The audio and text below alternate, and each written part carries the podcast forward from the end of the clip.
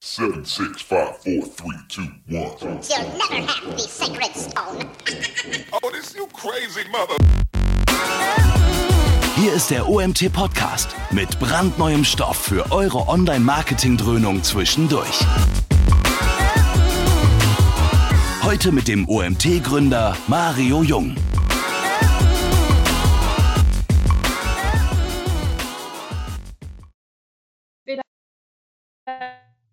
So. heute, keine Ahnung, Doch, Ihr könnt mich hören und ihr hört im Hintergrund. irgendwie jetzt mehr in Deutschland. Ähm, wir haben technische Probleme und zwar auf Seiten von Mhm. Maria Lena geht das Internet nicht richtig. Know. Ähm, sie wird sich jetzt gerade nochmal komplett ausloggen, versuchen alles nochmal hochzufahren und hoffen, dass es danach besser funktioniert.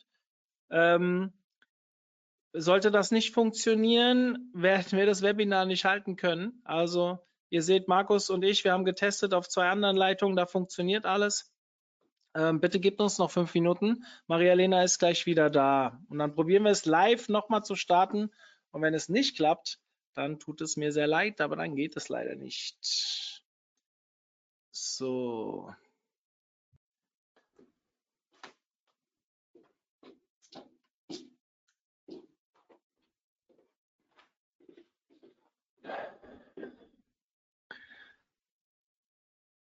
So, jetzt hat sich bei Maria-Lena scheinbar auch das Bild eingefroren.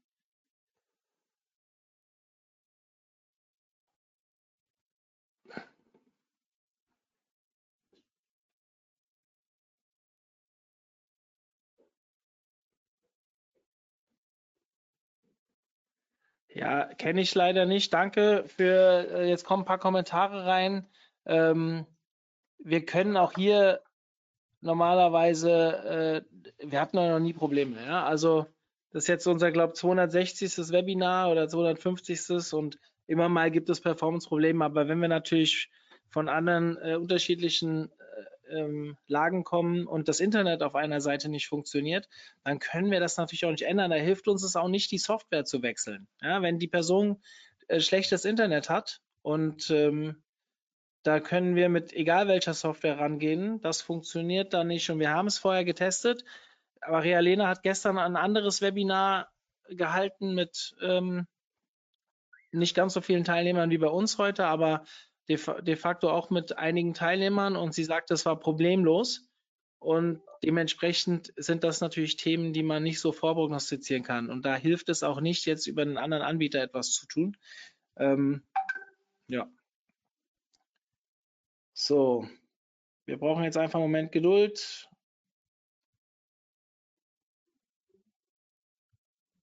Und sollte es nicht funktionieren, müssen wir es halt verschieben. Das ist dann leider nicht anders möglich, aber ähm, von Maria Lena kamen teilweise die Töne erst eine Minute später bei uns an. Und das kann es natürlich nicht sein.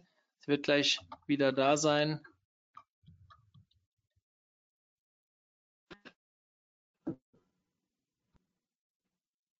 So, Hallöchen.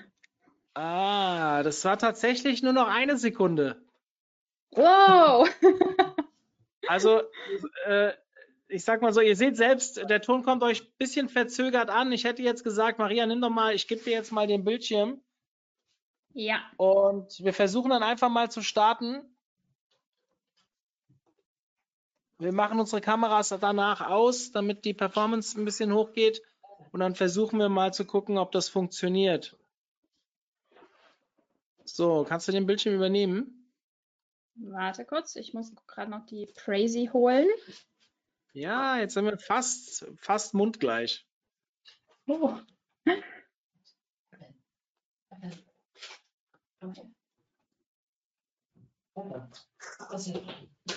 Hallo. So. Okay, warte mal kurz. Ah ja. Alles klar. So, jetzt den Bildschirm. Ähm, Du müsstest ein Feld haben. die- Ja, ich ähm, habe hier, ich muss gerade, habe hier Ja. mehrere Bildschirme und jetzt muss ich das irgendwie auf den richtigen Bildschirm hier alles kriegen. Genau, das ist So. nochmal die Arbeit, die wir immer vor einem Webinar tun, für die, die jetzt gerade zuschauen. Ähm, wir waren auch rechtzeitig angemeldet, aber aufgrund der Probleme äh, hat das nicht früher funktioniert. Ihr werdet es alle verschmerzen, denke ich. Aber wir sehen noch nicht deinen Bildschirm. Du hast den gerade wieder ausgemacht? So, Bildschirm läuft, sagt es mir. Ja, jetzt sehe ich aber nur übertragen. Ja, jetzt sehe ich deinen Bildschirm. Und jetzt müsstest du Uh. mal auf Anzeige, Vollbild wahrscheinlich.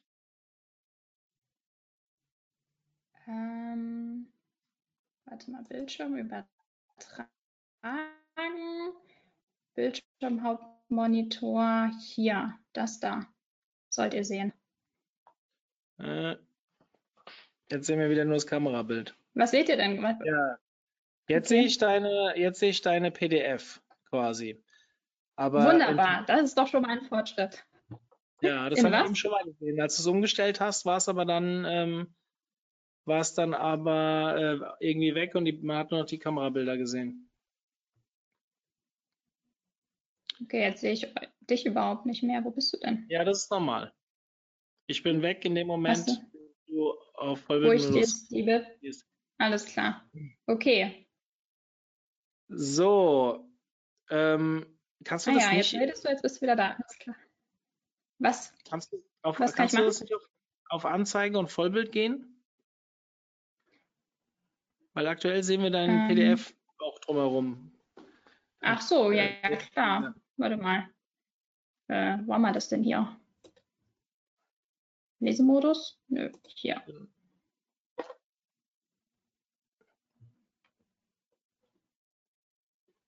Passiert irgendwie gar nichts.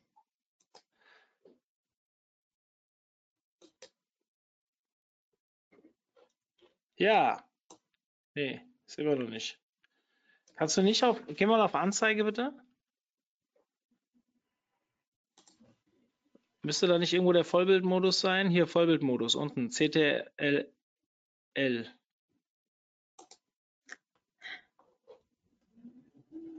Leicht verzögert. Äh, So, jetzt passiert was. Ja, jetzt sehen wir es. Jetzt leite doch mal eins weiter und eins zurück, damit wir mal gucken, ob das irgendwie funktioniert. Ja, seht ihr was? Geht's? ja, da ist gerade zu dir rübergeschaut. Okay, ich sag, wir probieren es einfach mal und wenn es nicht funktioniert, dann brechen wir es halt ab. Erstmal vielen, vielen Dank an die User, die schon die ganze Zeit hier zugeguckt haben und so zahlreich erschienen sind an einem äh, Freitagmorgen, der ja irgendwie ein bisschen speziell ist. Also wie auch schon letzter, nee, letzter Freitag war das auch schon so speziell. Keine Ahnung. Ich hoffe, euch geht's allen gut. Ähm, ja, ich will gar nicht mehr auf Corona eingehen. Deswegen gehe ich jetzt direkt auf Google Analytics ein und freue mich, dass Maria Lena wieder dabei ist. Maria war ungefähr vor einem Jahr, oder? War das plus minus? Ähm, waren wir mit diesem Vortrag schon mal unterwegs. Da hat sich jetzt ein bisschen was getan. Wir haben überlegt, ein Update zu machen. Und so soll es dann hoffentlich jetzt auch sein. Ich freue mich, dass du wieder dabei bist. Erstmal hallo. Hallöchen. Danke für die Einladung. Gerne. Und ja, ich würde sagen, ich gebe dir einfach mal die Bühne. Für die, die das erste Mal dabei sind, wir machen am Ende eine QA-Session, wenn wir soweit kommen mit der Technik heute. Und äh, ihr könnt dann Fragen über den Chat stellen. Ich mache meine Kamera aus, damit die Performance runtergeht. Du solltest deine vielleicht auch, äh, nicht runtergeht, damit da die Performance hochgeht. Du solltest deine Kamera vielleicht auch ausmachen und dann gucken wir mal, wie es funktioniert. Wenn es zu schlecht bei euch ankommt, könnt ihr mir beim Chat schreiben und im Zweifel müssen wir es halt nochmal verlegen. Ja, in diesem Sinne, bis gleich. Supi. Ja, versuchen wir es mal. Wie Mario gesagt hat, wir sind hier schon ein bisschen am Rumtesten gewesen. Ähm, ja, aber ähm, passt schon. Wir versuchen es einfach mal. Genau. Und zwar, worum soll es heute gehen? Ähm, genau, ich möchte euch äh, einmal das äh, Google Analytics Enhanced E-Commerce Tracking vorstellen. Und ähm, ja, genau, vielleicht noch mal kurz was zu mir. Mario hat schon was gesagt. Also ich ähm, bin Freelancerin für ähm, Analytics und ähm, genau, ursprünglich komme ich aus dem Marketing. Das heißt, mein Background ist tatsächlich eigentlich Business und nicht irgendwie IT oder so. Äh, aber ich bin relativ äh, schnell in die Datenwelt abgedriftet. Und genau mache das jetzt seit sechs Jahren und betreue ähm, meine Kunden in allen Belangen rund um Daten, um die gesamte, den gesamten Tracking-Prozess, ähm, vor allem mit Google Analytics und Google Tag Manager, aber natürlich auch mit anderen Tools. Genau, so das als kleinen Background. So, Enhanced E-Commerce. Was ist das eigentlich? Ähm, je nachdem, ob ihr das schon aufgesetzt habt oder ob das jetzt komplett neu für euch ist. Ähm, genau, Enhanced E-Commerce bedeutet, es dreht sich alles um diese ähm, zusätzlichen Reports und ähm, Ansichten oder Visualisierungen wie diese hier. Und ja, darum geht es heute. Für wen ist das Webinar? Ich habe ein bisschen überlegt, ähm, für wen ist das eigentlich interessant? Ähm, und genau, also prinzipiell ist es natürlich für alle interessant, die sich irgendwie für Analytics interessieren und einen allgemeinen Überblick bekommen wollen. Ähm, aber jetzt speziell die Implementierung und die Reports sind ähm, vor allem für klassische E-Commerce-Shops interessant. Mit klassischem E-Commerce-Shop meine ich dass es praktisch einen Katalog gibt, Produkte, man hat Produktdetailseiten, man kann was in einen Warenkorb legen, ähm, also sozusagen das als klassische E-Commerce-Shop-Struktur. Und natürlich aber auch für Webseiten, die einen ähnlichen Funnel haben. Also ich habe zum Beispiel auch schon Enhanced E-Commerce aufgesetzt für ähm, einen Reiseanbieter, der Reisen verkauft hat, die man aber konfigurieren konnte und die jetzt nicht so ein klassisches Klick in Warenkorb kaufen Produkt waren. Also man kann das auch abändern. Genau, und worum soll es gehen, beziehungsweise was möchte ich euch erklären, zeigen heute? Einmal natürlich, wie funktioniert das Enhanced E-Commerce Tracking, also was ist das, wie ist das strukturiert, ähm, wer kann davon profitieren, was sind halt auch die Kosten, wann muss man abwägen, brauche ich das überhaupt, ähm, ein bisschen was über die Implementierung. Und am Ende möchte ich euch auch nochmal so die wichtigsten Reports zeigen, schauen, wie geht man damit um, welche Erkenntnisse kann man daraus ähm, gewinnen und ableiten. So, vielleicht nochmal einen kleinen Schritt zurück, bevor wir jetzt ins Enhanced E-Commerce Tracking gehen. Ähm, welche Tracking-Features hat Google Analytics überhaupt? Also die Basis natürlich das Page-View-Tracking, das sämtliche Seiten- oder Page-basierten Reports füllt und wenn man den Analytics Code implementiert, beziehungsweise über einen Tag Manager zum Beispiel implementiert, ist das, was man standardmäßig bekommt, sozusagen ein Page-Tracking. Dann nächste Stufe wäre sozusagen ein Event-Tracking. Da muss man schon zusätzlichen Code implementieren, beziehungsweise über den Tag Manager zusätzliche Interaktions, äh, Interaktion tracken, zusätzliche Tags anlegen. Und dann gibt es auch das Transaktionstracking, also das Standard E-Commerce Tracking, was sozusagen auf Transaktionen basiert. Sozusagen ein, ja, ein Conversion Tracking, was sozusagen sich auf Käufe bezieht. Und sozusagen die Crème de la Crème ist ähm, das Enhanced E-Commerce Tracking. Und genau, ich möchte euch erstmal sozusagen nochmal zeigen, okay, was kann das Standard E-Commerce Tracking und dann sagen, was kommt jetzt on top im Enhanced E-Commerce Tracking. Also wie gesagt, das Standard E-Commerce Tracking besteht erstmal nur aus einem Transaktionstracking. Also wir senden alle Daten, die sozusagen relevant sind für eine Transaktion oder die man, genau, die sich auf eine Transaktion beziehen. Also das sind zum Beispiel, welche Produkte wurden gekauft, ähm, was sind die Produkt-IDs, also SKUs zum Beispiel, was ist die Produktkategorie, wie viel kostet das natürlich und auch wie viel wurde davon gekauft, um dann aus Preis, also Preis pro Produkt und Anzahl der Produkte sozusagen den Gesamtkauf, das Gesamtkaufvolumen ähm, tracken zu können. Und ähm, genau, diese Transaktionsinformationen, die wir tracken, die füllen die einfachen E-Commerce Reports. Also die einfachen E-Commerce Reports beziehen sich nur auf den Kauf an sich und beziehen sich noch nicht darauf, was die Nutzer vor dem Kauf gemacht haben. Also wie haben sie mit dem Shop interagiert.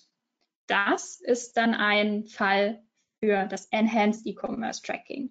Das heißt, wir gehen sozusagen im Tracking von der Transaktion nochmal einen Schritt zurück und schauen, was haben die davor gemacht, wie haben die mit, also die, wie haben unsere Nutzer mit dem Shop, mit den Produkten interagiert.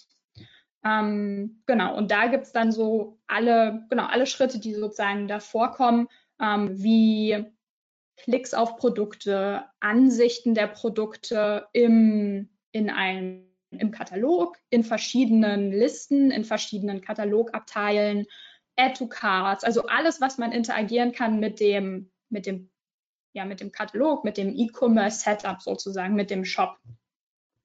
Und diese zusätzlichen Daten werden dann auch in zusätzlichen Reports abgebildet. Also zum Beispiel Reports darüber, ähm, wie sie sich durch den Funnel bewegt haben, also von den Einstiegen, also den Produktimpressionen, bis dann am Ende wirklich zum Checkout-Prozess. Und auf Basis dieser zusätzlichen Informationen ähm, berechnet uns Google Analytics auch automatisch, also das ist sozusagen in der Funktionalität drin, verschiedene ähm, Metriken, die sich auf den Shop beziehen, auf den Shopping-Prozess beziehen. Also zum Beispiel verschiedene Click-Through-Rates, ähm, verschiedene Verhältnisse, also Rates sozusagen, also zum Beispiel auch im Verhältnis, wie viele Leute haben ein Produkt gesehen zu wie viele haben dann draufgeklickt oder wie viele waren auf einer Produktdetailseite zu wie viele Leute haben das dann auch in den Warenkorb gelegt. Genau. Also, was unterscheiden die beiden voneinander? Einmal nur Transaktionen und im Enhanced E-Commerce auch noch sehr, sehr, sehr viel weitere. Ähm, genau, was jetzt hier, was ich hier mir auch noch aufgeschrieben habe, Couponleistung. Also es dreht sich nicht nur im Enhanced E-Commerce um Shopping im Sinne von ähm, Interaktion mit Produkten, sondern auch noch einen Schritt weiter vor, zum Beispiel ähm, On-Site-Banner. Also wenn man so einen Banner auf der Startseite hat, der pro bestimmte Produkte anteasert, kann man das mittracken. Genauso gut auch wie Couponleistungen, die die Nutzer oder die Kunden dann hinterher im Checkout-Prozess einlösen können. Also es ist wirklich alles alles, was E-Commerce ausmacht oder was man klassischerweise im E-Commerce findet, verwendet an Marketing, an, an Funnel, an Nutzerflüssen, versucht das Enhanced E-Commerce Tracking abzubilden. Ja, aber ich möchte euch natürlich auch nicht verschweigen, bei all den Benefits ähm, und interessanten und ähm, ja, ja, wertschaffenden, sag ich mal, Reports dass es natürlich auch seine Kosten hat, so ein Enhanced E-Commerce Tracking zu haben bzw. aufzusetzen. Also einmal ist es natürlich ein wesentlich höherer Setup-Aufwand, als nur, sag ich mal, Events oder nur Transaktionen zu tracken, einfach weil diese Masse an Informationen, die wir in den Report sehen wollen, also zum Beispiel Impression eines Produktes muss ja die Impression erstmal sozusagen zur Verfügung gestellt werden, dass das auch getrackt werden kann.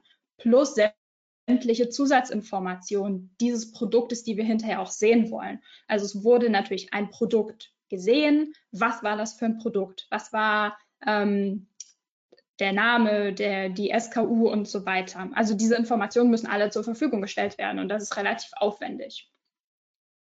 Außerdem kann natürlich auch das ganze Konzept aufwendiger werden, äh, konzeptionell sich zu überlegen, was möchte ich aufsetzen, was macht überhaupt Sinn. Also wie schon gesagt, ja, es gibt klassische E-Commerce-Shops, die haben einen Katalog mit irgendwie genau dieser Liste von Produkten. Man kann die super gruppieren in verschiedene ähm, Produktkategorien und so weiter. Also es fun also wenn der eigene Shop so funktioniert, wie Google Analytics sich Enhanced E-Commerce oder E-Commerce vorstellt, dann kann man das eins zu eins übertragen. Wenn man aber verschiedene ähm, Features nicht hat, wenn man vielleicht bestimmte Katalogseiten nicht hat, wenn man bestimmte Schritte nicht hat, wenn ähm, Produkte erst konfiguriert werden und deswegen nicht mehrfach gekauft werden können, ähm, dann muss man sich überlegen, wenn ich trotzdem ein klassisches E-Commerce-Tracking aufsetzen möchte, wie passe ich das an? Wie kann ich das für mein Businessmodell, für mein Produkt-Setup so individualisieren, dass das vom Reporting hinterher auch noch Sinn macht? Das ist natürlich ein Aufwand, also ein konzeptioneller Aufwand, den man hat.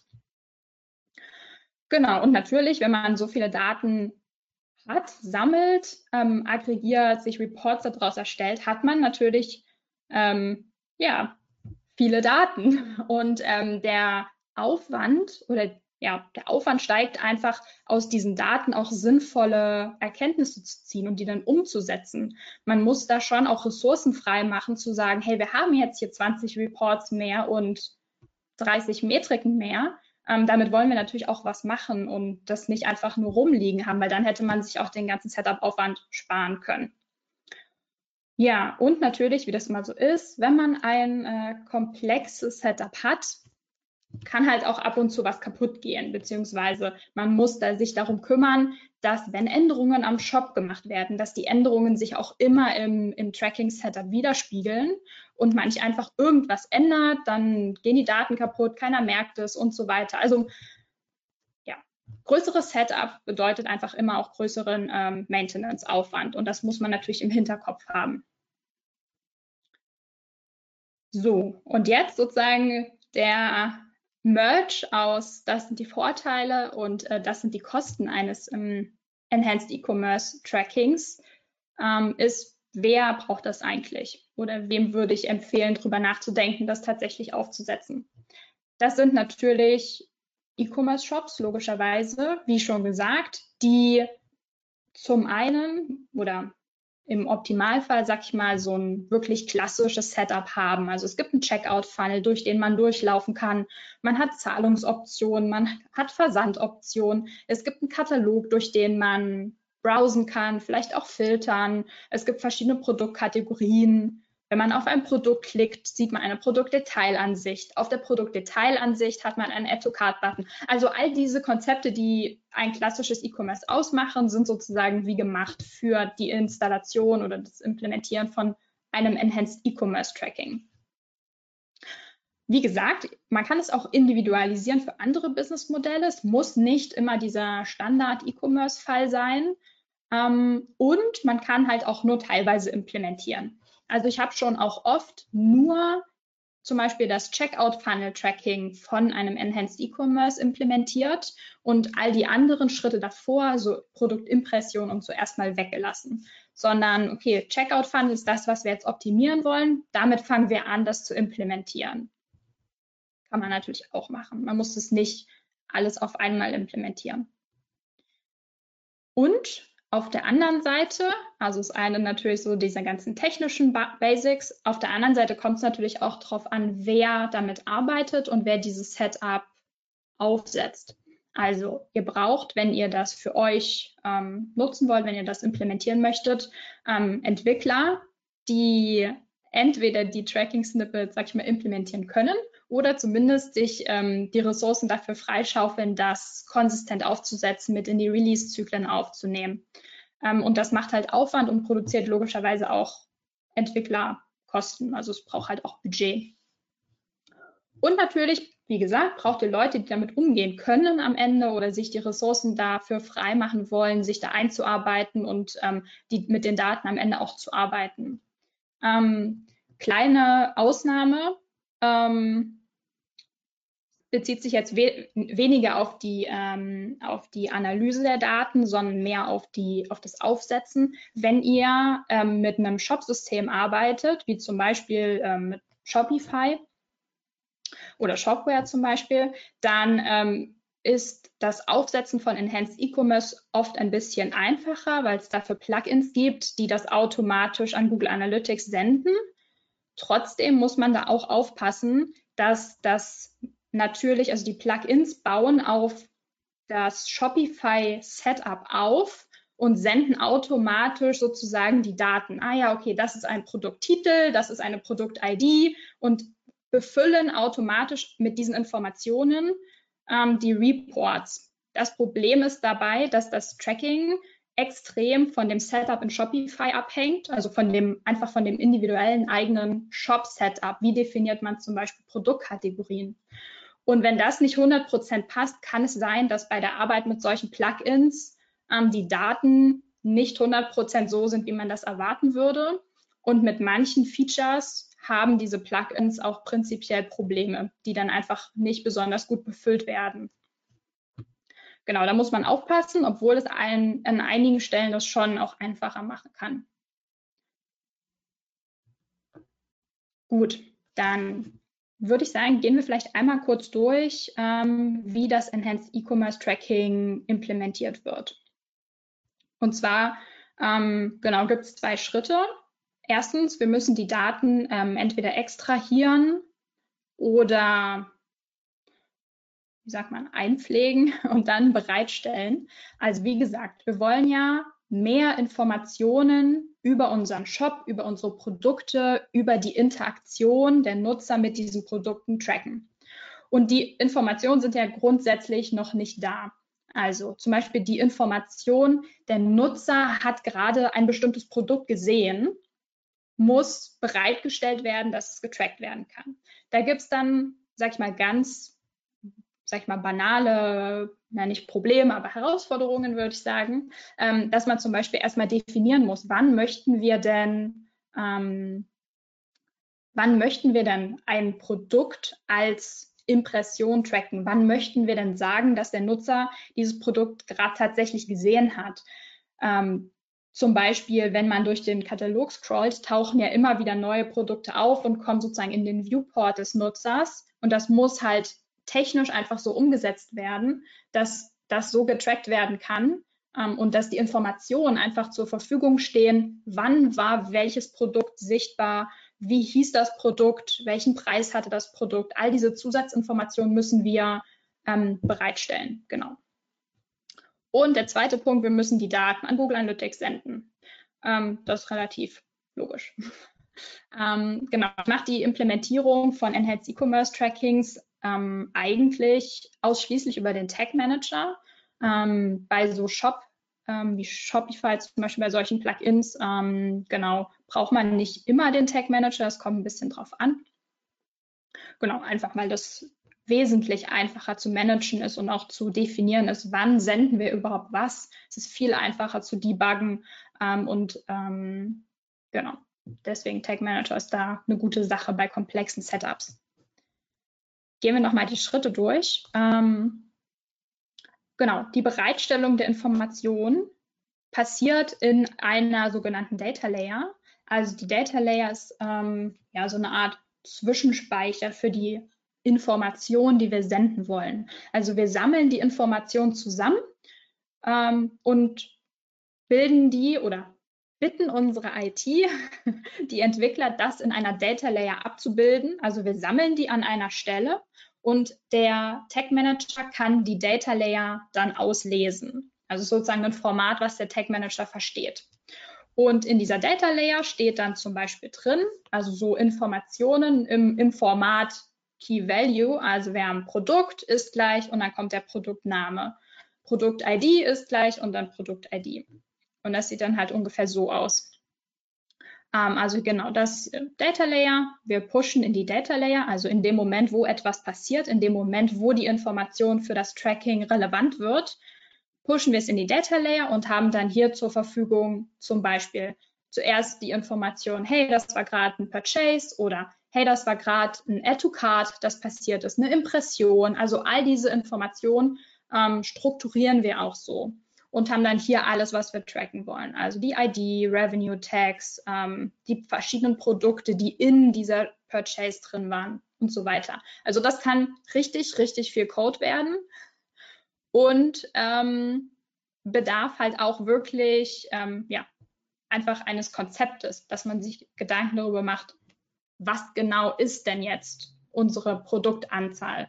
Ähm, vor allem natürlich, wenn es, wenn es aus dem klassischen ähm, E-Commerce-Setup rausgeht. Ups. Genau. Und zweitens, ähm, genau, wir wollen die Informationen an Google Analytics senden. Und dafür brauchen wir natürlich, ähm, jetzt angenommen, wir machen das mit einem Tag Manager, brauchen wir verschiedene Tags und Trigger, die in dem Moment, wo sozusagen die neue Information passiert, also zum Beispiel eine Produktimpression, ein Add-to-Card-Event, die entsprechenden Informationen halt aus der Data Layer sammeln und an Google Analytics senden und dabei sozusagen auch mitgeben, Achtung, das jetzt sind Enhanced E-Commerce Informationen. Die sind nämlich auch in einem anderen Format, ähm, beziehungsweise Google Analytics erwartet andere ähm, Formatpakete als jetzt Page-View-Information oder so. Und deswegen, genau, müssen wir auf jeden Fall ähm, im Tag Manager hier unten die Enhanced E-Commerce Features aktivieren, damit wir auch sagen, so, hey, pass mal auf, da ist was in der Data Layer, also guck da mal nach und sende die Information. Und ähm, wir müssen auch auf Google Analytics Seite sagen, ähm, bitte erwarte, Google, äh, erwarte Enhanced E-Commerce Reports und das sozusagen hier aktivieren. So, das sind eigentlich so die zwei wichtigsten Einstellungen, die man braucht, um das sozusagen zu verknüpfen. Also Tag Manager und Analytics, dass die Daten da auch ähm, den Übergang hinbekommen. Okay, gut. So, das war ähm, der Teil soweit zum, zum Setup und zu, zu den Konfigurationen. Jetzt würde ich ähm, einfach gerne noch mal so ein bisschen in die Reports reingehen und ähm, euch zeigen, welche Erkenntnisse man daraus gewinnen kann. Also was bringt mir das eigentlich? Ähm, so die wichtigsten Punkte oder die wichtigsten Fragen, die so ein Enhanced E-Commerce Reporting ähm, beantwortet, ist natürlich zum einen, ähm, wir wollen die Zielgruppe verstehen. Also wie interagieren die? Was sind irgendwie beliebte Produkte? Ähm, wie ähm, ja, wie gut performen auch diese Produkte. Also wenn der Nutzer dieses Produkt gesehen hat, klickt er dann auch. Wenn er sich die Produktdetailansicht angeschaut hat, legt er das äh, Produkt dann in Warenkorb. Ähm, also all solche ähm, Steps und Performance-Metriken ähm, uns, ge geben uns die ähm, Enhanced E-Commerce Reports. Und natürlich, was auch, also was natürlich das kann man jetzt nicht so genau trennen, irgendwie das ist jetzt nur für Zielgruppe verstehen und das ist irgendwie für die Produktleistung. Das ist natürlich so ein Gesamtbild, was, was diese Reports einem geben. Und im Großen und Ganzen läuft es natürlich darauf hinaus, dass man den Shop optimieren möchte, also in Richtung Conversion Rate Optimierung zu sehen, okay, ähm, was kann man noch besser machen? Und da eignen sich natürlich gerade diese, die Funnel, die ähm, wir uns gleich anschauen werden, dazu zu schauen, okay, wo steigen die Nutzer aus, ähm, welche, welche ähm, Steps sind häufig am Ende von einem Funnel, beziehungsweise an einem, an einem individuellen Funnel, also wo verlässt der Nutzer die Seite, ähm, aber auch welche Produkte haben zum Beispiel eine schlechte Performance. Also die werden sehr, sehr oft angesehen, also es haben viele De Produktdetailansichten, werden aber dann nicht in Warenkorb gelegt. Und all diese Informationen helfen uns natürlich zu sagen, okay, vielleicht müssen wir an der Produktdetailseite noch etwas arbeiten oder vielleicht ähm, können wir auch unsere, unser Produktsortiment anders strukturieren, ähm, damit es eher so ist, wie die Nutzer das erwarten würden oder wie es unsere Zielgruppe ähm, braucht. So, dann habe ich euch mal drei Reports mitgebracht. Ähm, die wichtigsten Reports, also es ist jetzt natürlich immer, immer sehr stark Use Case abhängig, ob das jetzt für euch und für euer Business Case oder für euren Shop der wichtigste Report ist. Ähm, aber ich habe euch einfach mal drei ausgesucht, die ich ähm, relevant finde. So, ich habe also sonst mache ich das immer sehr gerne, äh, einfach live reinzugehen in äh, Google Analytics und euch dann so ein bisschen rumzuführen und durchzuklicken. Diesmal habe ich das aber nicht gemacht, weil es immer ziemlich äh, fehleranfällig ist, wenn man irgendwie seinen neuen Bildschirm teilt und dann lädt Google Analytics ewig nicht. Also habe ich euch das jetzt mal diesmal so gemacht. Also das Checkout-Verhalten dieser Report, genau, den findet ihr, also prinzipiell findet ihr all diese Google ähm, Analytics Enhanced E-Commerce Reports unter Conversions und dann E-Commerce und ähm, einfach, wenn ihr das aktiviert in den Einstellungen, wie, wie ich gerade gezeigt habe, dann tauchen diese Reports hier sozusagen automatisch mit auf und werden mit Daten befüllt und vorher seht ihr die einfach gar nicht. Genau so. Und jetzt haben wir hier den Bezahlvorgang, also Checkout Behavior heißt es auf Englisch. Genau, also wir sehen hier praktisch die einzelnen Checkout Steps. Diese Checkout Steps sind super individualisierbar. Also wenn ihr hier neun oder so Checkout Steps hättet, dann könnte man hier auch neun abbilden. Das wird individuell vergeben. Auch diese Benennungen hier, Billing, Shipping, Payment und so, könnt ihr individuell vergeben. Und also da seht ihr nochmal, dass man das wirklich auch auf seinen eigenen Use Case anpassen kann und ähm, sein Checkout praktisch auch selbst definieren kann, je nachdem, ähm, was, was im eigenen Shop, im, im eigenen Business-Modell ähm, sozusagen der Use Case ist für Checkout oder Funnel. Genau, das könnt ihr selber definieren. Ähm, übrigens sind das hier die Daten aus dem, ähm, aus dem Demo-Account von Google Analytics. Das heißt, ähm, Google Analytics oder Google trackt mit dem Enhanced E-Commerce seinen eigenen Merchandise-Shop. Und da kann man einfach so Zugriff drauf bekommen und sich das mal anschauen. Also falls ihr ähm, auch mal sehen möchtet, wie ähm, so die Daten aussehen und da selber mal so drin rumspielen möchtet, könnt ihr einfach den Demo-Account von ähm, Google googeln. Und ähm, genau, ja, da bekommt man Zugriff zu, dann ganz normal.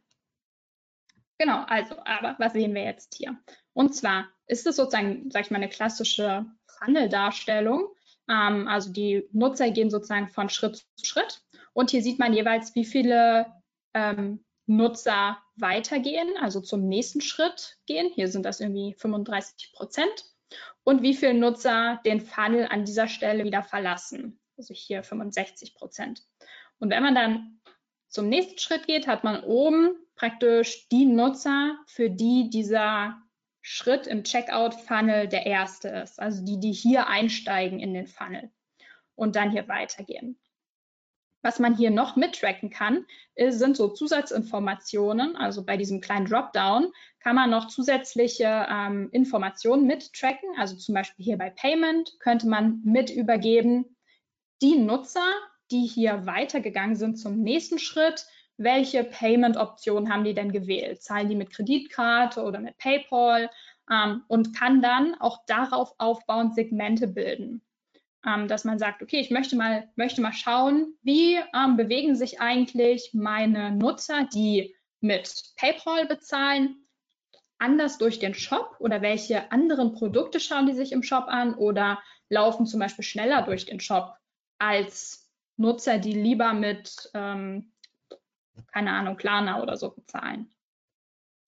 Genau. Das heißt, die Informationen, die ihr hier seht, könnt ihr auch nicht nur in diesem Report verwenden, zum, sondern zum Beispiel auch in Form von Segmenten in anderen Reports. Gut. Der nächste, ähm, der, den ich ganz spannend finde, ist die Produktleistung. Genau, findet ihr hier, heißt Produktleistung. Ähm, und Ihr habt hier eine Liste von, genau, von Produkten, die genau kauft wurden und habt sämtliche ähm, Metriken dazu, die sich auf die einzelnen Produkte aufgliedern lassen. Also ähm, wie oft wurde das Produkt verkauft, ähm, wie viel Umsatz hat es generiert und so weiter. Und ihr könnt gerade bei solchen äh, oder bei diesem Report finde ich es sehr, sehr spannend, A, mit der primären Dimension ein bisschen rumzuspielen, also sich nicht nur einzelne Produkte anzuschauen, sondern auch mal zu gucken, okay, wie performen zum Beispiel Marken, die ich in dem Shop liste, also Brands, oder auch wie äh, performen verschiedene Produktkategorien. Und dann kann man sich immer noch als sekundäre Dimension praktisch Kombinationen zusammen anzeigen lassen. Also zum Beispiel, wie performt die Produktkategorie einer bestimmten Marke oder ähm, verschiedene Produkte einer Marke miteinander vergleichen. Und dann hat man natürlich hier immer diese Metriken, ähm, genau, die man dann einfach benutzen kann, um zu schauen, okay, was sagt mir das über meine Nutzer? Ähm, was sagt mir das über die Produkte, die ich im Shop habe? Sollte ich da irgendwas ändern? Ähm, gibt, sehe ich da irgendwie Optimierungspotenzial? Genau. Und als letztes habe ich noch ähm, die Produktlistenleistung mitgebracht. Also in dem, Im deutschen Report sind die äh, Wörter extrem witzig. genau, aber es geht praktisch darum, wo in der Produktlisten äh, oder in dem, in dem Report geht es darum, in welcher Liste wurde mein Produkt angeschaut und dann auch gekauft. Ähm, genau, also wie ihr, wie ihr seht, also was jetzt Google zum Beispiel hat, ähm, ist irgendwie, man hat eine, eine Produktliste, also Search Results, das heißt, wenn man eine Suchfunktion in, in seinem Shop hat und ähm, die Nutzer genau bestimmte Produkte suchen und man dann so, und die dann so eine Liste bekommen, wie viele Produkte wurden explizit gesucht, dann in, das, in den Search Results angezeigt und dann geklickt und zum Beispiel gekauft. Es gibt noch andere Listen, ähm, die man sich oder die es möglicherweise gibt in Shops, also zum Beispiel solche andere kauften auch oder irgendwie wird oft zusammengekauft äh, oder auch Merk, Merkzettel, also dass die Nutzer sich ein Produkt auf ihre, auf ihre ähm, Merkliste, wie sagt man dazu, so Wunschliste oder so setzen, um zu schauen, okay, wie interagieren die Nutzer damit? Ähm, wie, in, an welcher Stelle werden Produkte vielleicht erst gespeichert oder werden die explizit gesucht, ähm, um, um zu schauen, genau, wie, welche Produkte haben welchen, welches, ähm, oder welche, wie, genau, Kaufverhalten, die Produkte haben ja kein Kaufverhalten, aber die werden halt gekauft. Wann und wo und wie interagieren die Nutzer damit? Und ähm, dieses, die Produktlisten oder das Produktlisten-Tracking ist nochmal so ein klassischer Fall für, ähm, dass man halt die Möglichkeit hat, das wirklich stark zu individualisieren und sich zu überlegen, was in meinem Shop ist denn eine Produktliste? Wie möchte ich das tracken? Welche Aussage kann ich dann am Ende auch treffen, wenn ich mir überlege, wie, wie differenziere ich die Listen? Also manchmal oder klassischerweise ist natürlich oder gerade bei, ähm, bei so Shopify-Setups oder ich, also sagen wir mal nicht Shopify, sondern allgemein ähm, so Shop-System-Plugins die tracken Produktlisten oft als Kategorien. Also eine Liste ist dann zum Beispiel Damenbekleidung, eine Liste ist Herrenbekleidung.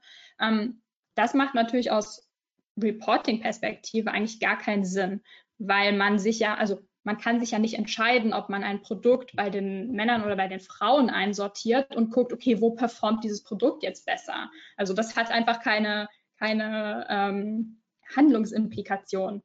Aber wenn ich zum Beispiel tracke Wunschliste versus Search Results, dann sagt das natürlich schon was darüber aus, wie, wie die Nutzer mit dem Shop, mit dem Produkt interagieren. Ja, das war's schon. Zumindest von, meinem, von meiner Seite. Ähm, ja, ihr könnt gern Fragen stellen. Ähm, ja, hört ihr mich? es lief sehr gut. Also Super.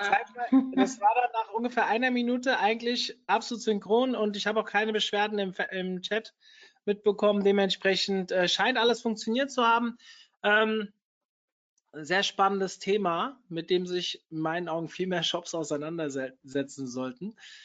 Ähm, ja, wir haben ein paar Fragen reinbekommen. Ich würde sagen, wenn ihr noch weitere Fragen habt, schießt jetzt los. Ich mache ganz kurz eine kleine, einen kleinen Hinweis auf unseren Podcast. Wenn ihr Bock habt, ihr wisst ja, wir haben seit September einen eigenen Podcast und in Zeiten von Corona, jetzt habe ich es doch gesagt, ähm, haben wir nächsten Montag eine sehr spannende Folge ähm, nicht, dass die letzten Folgen nicht spannend gewesen wären, aber im nächsten Montag haben wir eine sehr spannende Folge zum Thema, wie man sich jetzt aufstellen sollte. Ihr merkt das vielleicht alle so ein bisschen, wenn die Läden zugemacht werden, ähm, dass gerade die stationären Anbieter jetzt auf einmal bereuen, dass sie nicht online stark genug aufgestellt sind, beziehungsweise wenn sie schon was hatten, dass sie jetzt mehr Zeit dort rein investieren.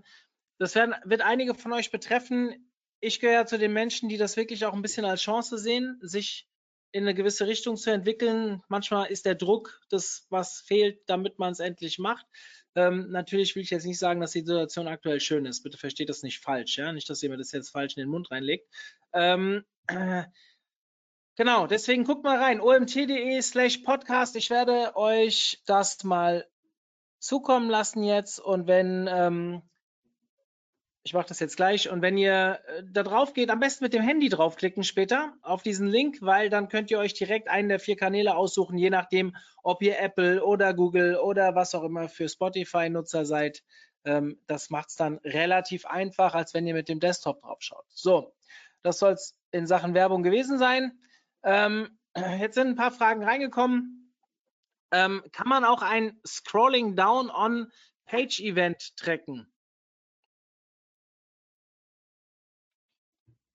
Ähm, ja, kann man, auf jeden Fall.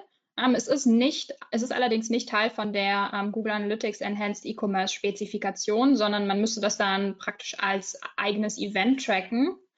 Ähm, genau, es gibt eine Dokumentation tatsächlich von, von Google Analytics, welche ähm, Events und welche ähm, ja, Produktinformationen oder einfach Interaktionsinformationen das Enhanced E-Commerce Tracking versteht und erwartet, also zum Beispiel Produktimpression, Produktklicks, ähm, Add to Cards, all solche Sachen. Ähm, und alles, was darüber hinausgeht, kann man dann sozusagen als eigenes Event, also in, in einem Event-Tracking tracken. Man kann sich natürlich immer überlegen, ob man zum Beispiel Funktionen, die Google Analytics automatisch versteht. Also man kann natürlich Add to Cards, Add to Card Buttons klicken, äh, das auch tracken. Ähm, und natürlich ist das ja eine Frage der Implementierung, was genau ein Add to Card Button in meinem eigenen Shop ist. Also es gibt da immer so ein bisschen ja, konzeptionellen Spielraum. Ähm, allerdings muss man natürlich immer ein bisschen aufpassen, inwiefern man diese ähm, ja, in die Standard Naming Conventions oder die Standard Conventions ähm, ändert und individualisiert, weil es am Ende natürlich auch die, das Reporting beeinflusst. Genau. Mhm. Wie funktioniert das On-Site-Tracking von beispielsweise Slidern etc.? Was muss ich wo einstellen, dass ich die Werte über, dass die über, Werte übergeben werden und wo sehe ich dann das Reporting in GA? Genau, ja. Also ähm, das so Slider-Tracking würde ich auch als ganz, sag ich mal, als normales Event-Tracking äh, implementieren. Und genau, da kommt so ein bisschen drauf an, entweder man trackt das über den, also genau, entweder über den Tag Manager oder über den Code, in, also über einen Tracking Code in der Webseite. Und ähm, genau, man würde dann sozusagen einfach tracken, irgendwie bei Klick auf den Button oder auch bei Klick auf die Pfeile in einem Slider zum Beispiel, soll ein bestimmtes Event gesendet werden. Und das sieht man dann in den Event Reports unter, ähm, unter Verhalten. Ähm, genau, Verhalten, Ereignisse und dann Top-Ereignisse. Wenn ihr da noch eine genauere Anleitung braucht, ähm, dann schreibt am besten Maria-Lena im Nachgang nochmal. Sicherlich hat sie da auch was, wo ihr da sowas nachlesen könnt.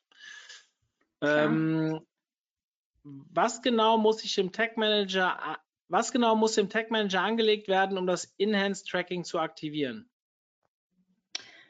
Genau, und zwar, es gibt mehrere Möglichkeiten, so ein Tag Manager Setup fürs Enhanced E-Commerce Tracking zu machen. Grundsätzlich kann man ganz einfach in den, zum Beispiel in den, in den Page View Tags, also in den Tags, die die Page View Informationen an Google Analytics senden, in den Einstellungen Enhanced E-Commerce und Data Layer aktivieren und anklicken. Dann, was, also, dann passiert das folgende. Immer wenn so ein Tag geladen wird und ähm, die Informationen abgreift, also die Page-View-Informationen, ähm, und man aktiviert diese Enhanced E-Commerce ähm, Buttons, Features, checkt der Tag immer erst, habe ich da irgendwelche Enhanced E-Commerce Informationen in der Data Layer? Wenn ja, werden die einfach mitgesendet. Ähm, das ist super einfach. Man klickt einfach diese beiden Haken, die ich auch ähm, in der Präsi gezeigt hatte, und dann wird es mitgesendet. Das ist die eine Möglichkeit. Die andere Möglichkeit ist, man legt eigene Tags an, die nur Enhanced E-Commerce Informationen senden und triggert diese Tags auf zum Beispiel das Purchase Event, das Produktdetailansicht Event, das Impression Event, also die Implementierung der Data Layer sobald es auftaucht, triggern wir den Tag und senden das. Ähm, da, dadurch hat man natürlich auf der einen Seite viel mehr Tags, weil man für jeden, ähm, für jeden, ähm, also Page View und Events Tags hat und natürlich auch fürs Enhanced E-Commerce Tracking ähm, Tags hat. Der Vorteil, weswegen ich zum Beispiel auch immer eigene Tags für die Enhanced E-Commerce Informationen anlege, ist, dass das Debuggen einfach wesentlich einfacher ist. Ähm, wenn wir die Enhanced E-Commerce Informationen immer mit dem Page View mitsenden, sehen wir praktisch nicht, was genau da jetzt gesendet wurde, beziehungsweise es ist einfach super hacky, das ähm, am Ende nachzuvollziehen. Sind wirklich alle Informationen rausgegangen? In welchem Moment sind die rausgegangen? Welche Informationen waren zu der, dem Zeitpunkt in der Data Layer? Plus, natürlich gibt es auch Informationen im Enhanced E-Commerce Tracking, die nicht mit dem Page View schon zur Verfügung stehen. Also die Seite lädt, der Page, also Page View findet statt. Und dann fangen ja erst die Leute an zu interagieren und zum Beispiel Produkte zu klicken oder in den Warenkorb zu legen.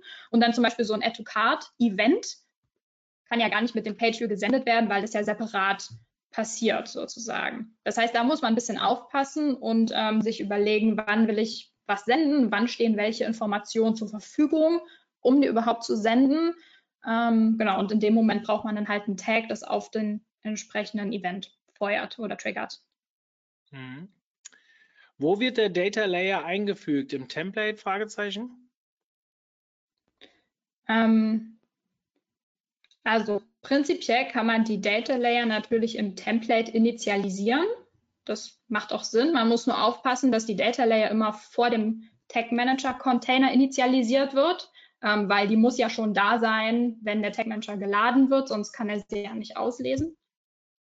Ansonsten, was die Informationen dann angeht in der Data Layer, also zum Beispiel Produktinformationen, Produktdetails und so weiter, da muss man natürlich schauen, ob die, also an welcher Stelle kann man die überhaupt übergeben? Ist das technisch möglich, also die im Template zu haben oder sind die dann erst später auf der Seite nicht mehr im Template überhaupt da? Da muss man mal schauen. Also es kommt, glaube ich, super auf den, das äh, Shop-Setup an, also einfach auf die technische Struktur, ähm, wenn man das übergibt oder sich zu überlegen, wann kann ich das überhaupt haben. Ja. Mhm. Ähm, gibt es nochmal eine also hier steht nochmal eine Anleitung, wie man unter Conversions, E-Commerce, Bezahlvorgang unter Analytics die Einstellungen vornimmt. Ähm, äh, lieber User, an der Stelle, wir haben die Aufzeichnung aufgenommen. Das heißt, wenn du, wenn das, wenn du das nochmal nachvollziehen willst, kannst du dir auch später in der Aufzeichnung alles nochmal genau anschauen und dann natürlich auch mit Pause da anhalten, wo es interessant wird. Ah, genau, aber ich kann vielleicht noch dazu sagen, die Vielleicht meint er die, äh, er oder sie, ich weiß nicht, die ähm, Information, welche Checkout-Steps man hat, wo man die anlegt oder wo man definiert, welche Checkout-Steps man hat. Das macht man in Google Analytics auch in den ähm, Einstellungen, in der Datenansicht, da wo man auch das E-Commerce aktiviert. Also sobald man sozusagen diesen Toggle drückt, ja, ich möchte Enhanced E-Commerce tracken, kann man gleich darunter die Checkout-Steps anlegen. Hm. Ja. Erkenne ich, warum die Nutzer abbrechen? Ähm, naja, also Kausalität ist immer ein bisschen schwierig ähm, in, in den Daten, also jetzt völlig unabhängig von Analytics, einfach in allen Daten. Die Daten verraten einem natürlich nicht, warum der Nutzer abbricht. Sie verraten einem nur, dass der Nutzer abbricht oder wie viele Nutzer an der Stelle abbrechen. Ähm, und dann ist halt sozusagen die Frage oder die Herausforderung, entsprechende Hypothesen zu generieren und sich zu fragen, okay, was wäre denn eine Hypothese, warum der Nutzer abbricht. Vielleicht fehlen dem Nutzer Informationen, vielleicht findet er die Produktfotos nicht ähm, ansprechend genug. Ähm, und dann, genau, mit AB-Tests zum Beispiel ähm, die ganzen Hypothesen durchzutesten, zu messen. Ähm, ich habe das und das ausprobiert, einen AB-Test draufgefahren, hat es einen Unterschied gemacht am Ende entweder in der Conversion oder in der Click-Through-Rate. Ähm, war das eine Verbesserung? Will ich das umsetzen oder nicht? Mhm. Wie finde ich heraus, welche Produkte am häufigsten zusammengekauft werden? Ähm, das, ähm, dafür gibt es auf jeden Fall keinen Standardreport in dem Sinne. Was man immer machen kann, ist, sich ähm, die Transaktionen anzuschauen, also im, im, im Sales Report und dann kann man auf die Transaktion einzeln anschauen und man sieht pro Transaktion, welche ähm, Produkte waren in einer Transaktion. Ähm, wenn man wissen will, welche Produkte oft gemeinsam in einer Transaktion sind, kann man das auf jeden Fall auch, weil die Informationen sind da. Man braucht aber dafür ähm, entweder ein Custom Report oder man zieht sich zum Beispiel dieses Reporting mit allen Transaktionen und den Produkten da drin einmal raus, also exportiert das dann entweder über die API oder, sag ich mal, ganz normales Excel-Sheet ähm, und hackt sich das dann zusammen. Ähm, ja, Standard-Report gibt es dafür nicht. Würdest du sowas nicht eher über das Warenwirtschaftssystem machen? Ähm, ist wahrscheinlich einfacher.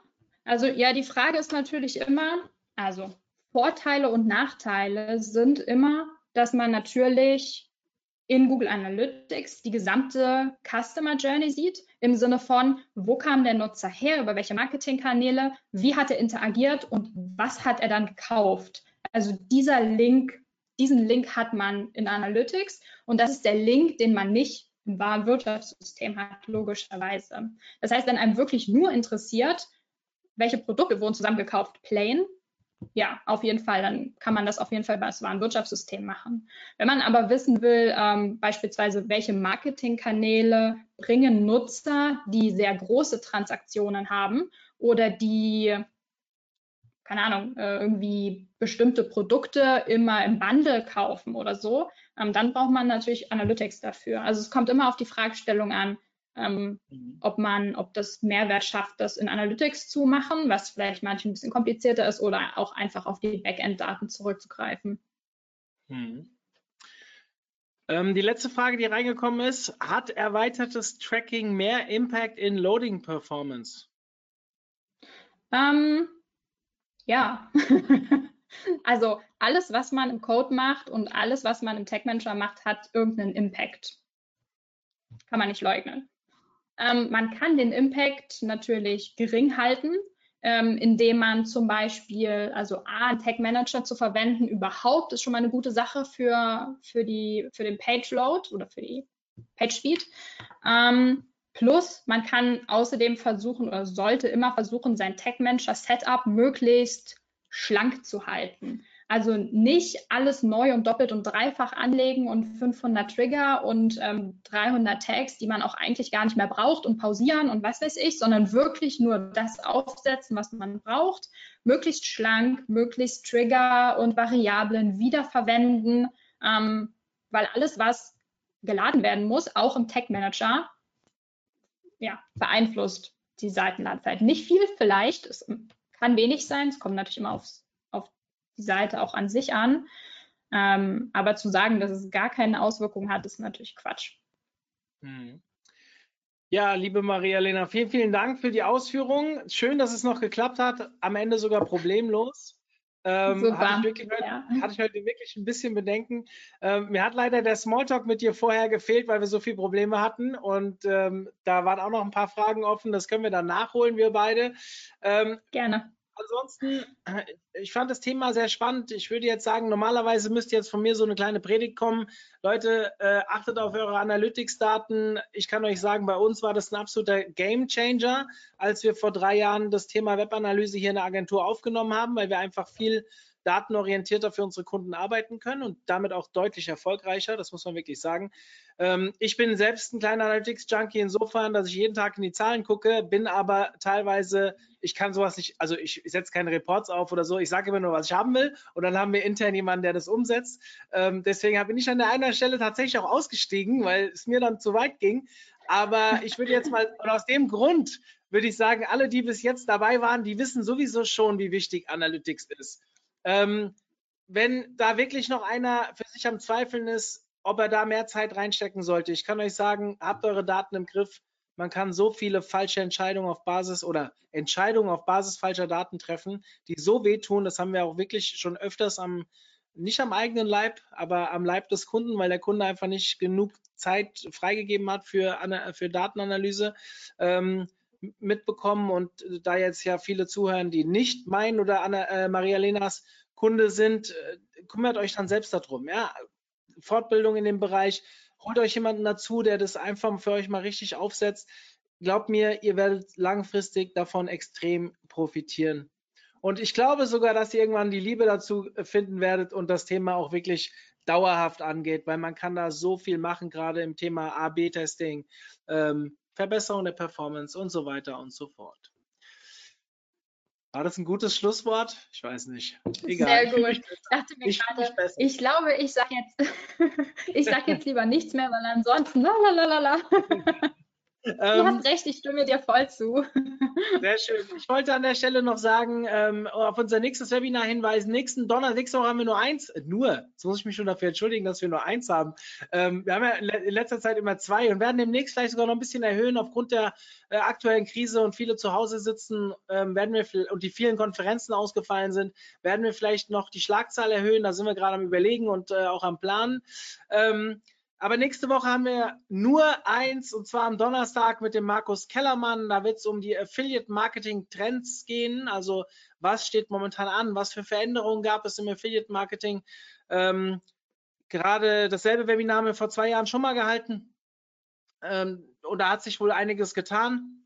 Nicht nur im rechtlichen Bereich, sondern auch anderweitig. Dementsprechend ist das gerade für die, die mit, sich mit Affiliate Marketing auseinandersetzen, sicherlich sehr spannend und ich würde mich freuen, wenn ihr wieder dabei seid. In diesem Sinne, ähm, ach so, und für die SEOs unter euch, merkt euch mal den 12. Mai. Der 12. Mai wird ein, da werden wir den zweiten Tag von der SEO Campix, ähm, der ja ausgefallen ist vor Ort, weil die ja mittendrin abgesagt wurde oder unterbrochen wurde, haben wir neun Vorträge vorbereitet, die eigentlich am zweiten Tag der Campings gelaufen wären. Die werden wir an einem Tag von 9 bis 18 Uhr durchprügeln.